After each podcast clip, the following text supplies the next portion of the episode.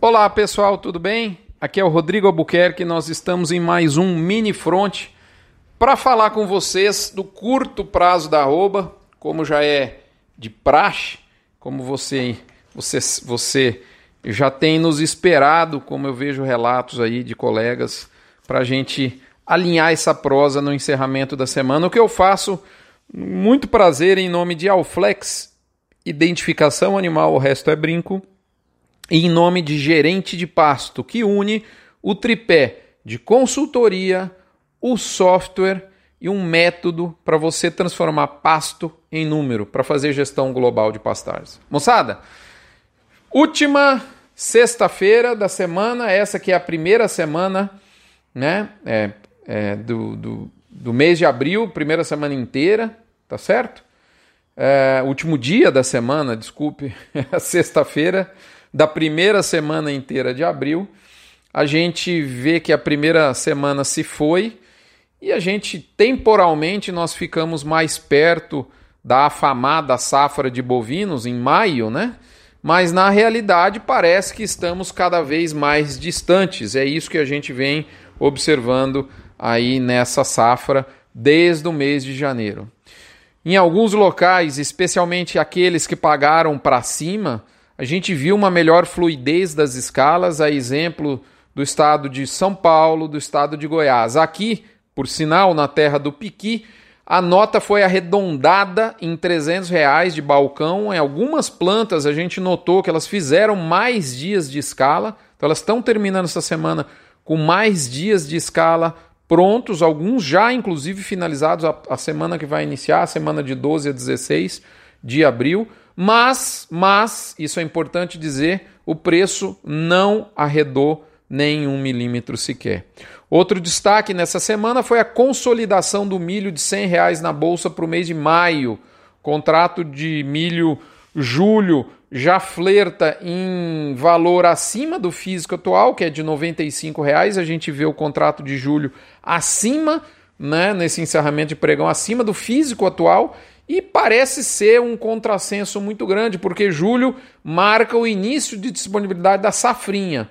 Então, assim, como que você vai pensar num contrato futuro, onde a safrinha entrega a maior parte da produção brasileira já há alguns anos, e nesse contrato futuro o preço é, é igual ou maior do que o valor presente? Né? Então, assim, é o que a gente tem para hoje. Parece um enorme contrassenso, mas dá a exata noção de firmeza que está esse mercado do cereal dourado, do cereal dourado, né, do milho, né, cor de ouro, e ele está literalmente rumando aí para o preço de ouro. Por falar nisso, e até é, conversando sobre isso que eu tá, acabei de falar para vocês com o Ricardo Eise, né, meu companheiro, eu acabei psicografando a mensagem principal da semana. Engraçado que às vezes essa mensagem vem no início da semana, às vezes ela vem no meio, e às vezes ela vem na sexta-feira, a hora que eu vou fazer o texto. Hoje veio na sexta-feira antes do almoço, pouquinho antes do almoço, quando o Ricardo me ligou, a gente trocou uma ideia. Então, assim, o que, que, eu, que, que eu acho que marcou para mim essa semana? E, e mais do que qualquer coisa, que eu queria deixar claro. A gente tem que esquecer a lógica até então consolidada na nossa mente sobre mercados em que a gente tem operado há anos, às vezes. Nós estamos vivendo um mundo diferente nos negócios atualmente. É uma situação absolutamente incomum depois do advento da globalização, da integração intercontinental das cadeias de suprimentos globais. Né? Então, assim, eu falei difícil, mas o que, que eu quero dizer? Depois que o celular passou a ser feito na China, por exemplo, para ser demandado na Europa, nos Estados Unidos ou nas Américas, depois que os, os, os agroquímicos passaram a ser feitos na Índia, por exemplo, né, para ser demandados na, na, nas Américas, por exemplo, e, e a, depois que os alimentos foram produzidos na América do Sul para ser demandado na Ásia, enfim, as cadeias de suprimentos globais, elas estão intercontinentalmente ligadas. É, a gente viu menos escassez no mundo.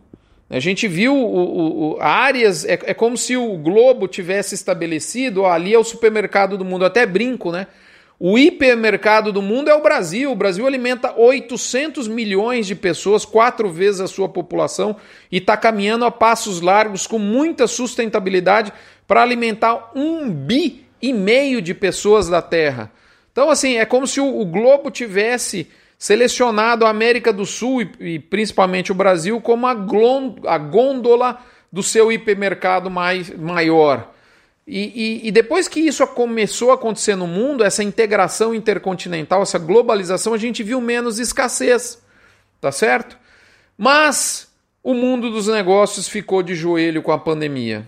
E para seguir essa história, a partir daqui, esse é um ponto fundamental, eu lembro a você que nós entregamos essa informação em nome de MSD, Saúde e Reprodução, Vemax, aditivo à base de virginamicina, Nutron Cargil, UPL com seu conceito pró-nutiva, Cicobi Cred Goiás, do setor marista, nossa cooperativa de crédito que fala a língua do pecuarista aqui da capital do Piqui, capital internacional do Piqui em Goiânia, Boitel da Agropecuária Grande Lago e Asbran, a nossa associação que reúne 80% da indústria de suplementação no Brasil, sempre a serviço da sua pecuária de corte e leite. Eu estava falando para vocês que o mundo ficou de joelhos com a pandemia. Então hoje eu tenho um primo que trabalha na indústria automobilística, está faltando chip para montar carro e as montadoras estão parando porque a produção global de meses atrás de chip na Ásia mirou a entrega para os smartphones. A turma ficou trancada em casa nas Américas, nos Estados Unidos, por exemplo, resolveu renovar os seus celulares pedindo por e-commerce e a demanda por, por chip para aparelhos de smartphones foi muito maior que de carro. As fábricas de carro estavam paradas por conta da aglomeração natural dentro de uma indústria. Tá certo? E agora vem um efeito rebote. Né? Falta, é, é, matéria, falta chip justamente no momento em que a logística marítima internacional está em seríssimas dificuldades, que foram inclusive pioradas, né? como desgraça pouco é bobagem, resolveu encalhar um navio no canal de Suez, como você sabe, alguns dias atrás. Né? Então, voltando ao outro exemplo da indústria automobilística, tem um primo que trabalha nela. O aço para produzir carros mais do que dobrou de valor e mesmo assim não se encontra em volume. Só para vocês terem uma ideia, estima-se que quase 75% das indústrias aqui no Brasil estão seriamente afetadas por falta de matéria-prima. Então, se não entra matéria-prima de um lado, não sai produto acabado de outro. E é isso essa oferta curta que eu chamo de universo da escassez, que nós, principalmente quem, quem entrou no mercado de trabalho depois de 94, praticamente não teve o sabor, não sentiu isso. E essa oferta curta assume o controle e os preços supitam para riba, como diz o goiano. Em quase todos os setores, falta vacina, você sabe muito bem disso, falta aço, falta chip, falta cimento, falta Lulu da Pomerânia, cachorrinho de, de madame em madamo, falta tudo e na cadeia pecuária não é diferente. Vamos dar alguns exemplos para a nossa cadeia? Por que, que eu disse? O, o título desse, desse mini front é: Tá todo mundo com medo de ficar sem. O criador está com medo de ficar sem a melhor negociação do ano para sua disputadíssima safra de bezerros. E assim endurece na hora de negociar. O recriador, por sua vez, tem medo de ficar sem a reposição do próximo ciclo produtivo e paga mais do que gostaria.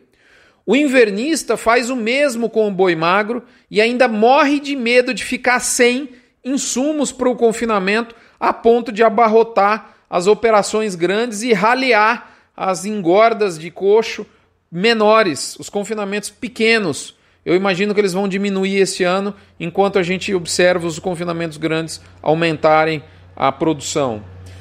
O frigorífico, por sua vez, em altíssimo nível de ociosidade, diga-se de passagem, mesmo fazendo um pouco mais de escala, não força preços para baixo, principalmente a indústria exportadora, o que acabaria por colocar no jogo a indústria nacional. Então é bacana que eles deixam, ó, moçada, vou deixar esse preço firme aí que vocês ficam no seu canto quietinho, a indústria nacional, a indústria que não exporta, que fica mais achatada sem dúvida nenhuma nesse momento. E esses frigoríficos maiores ficam com medo, mesmo os que compraram melhor, não, não achatam o preço balcão porque ficam com medo de ficar sem a próxima fornada de boi gordo, que certamente vai ser muito disputada. Melhor ainda se ela for menos disputada pela indústria que abate para fornecer para o mercado nacional.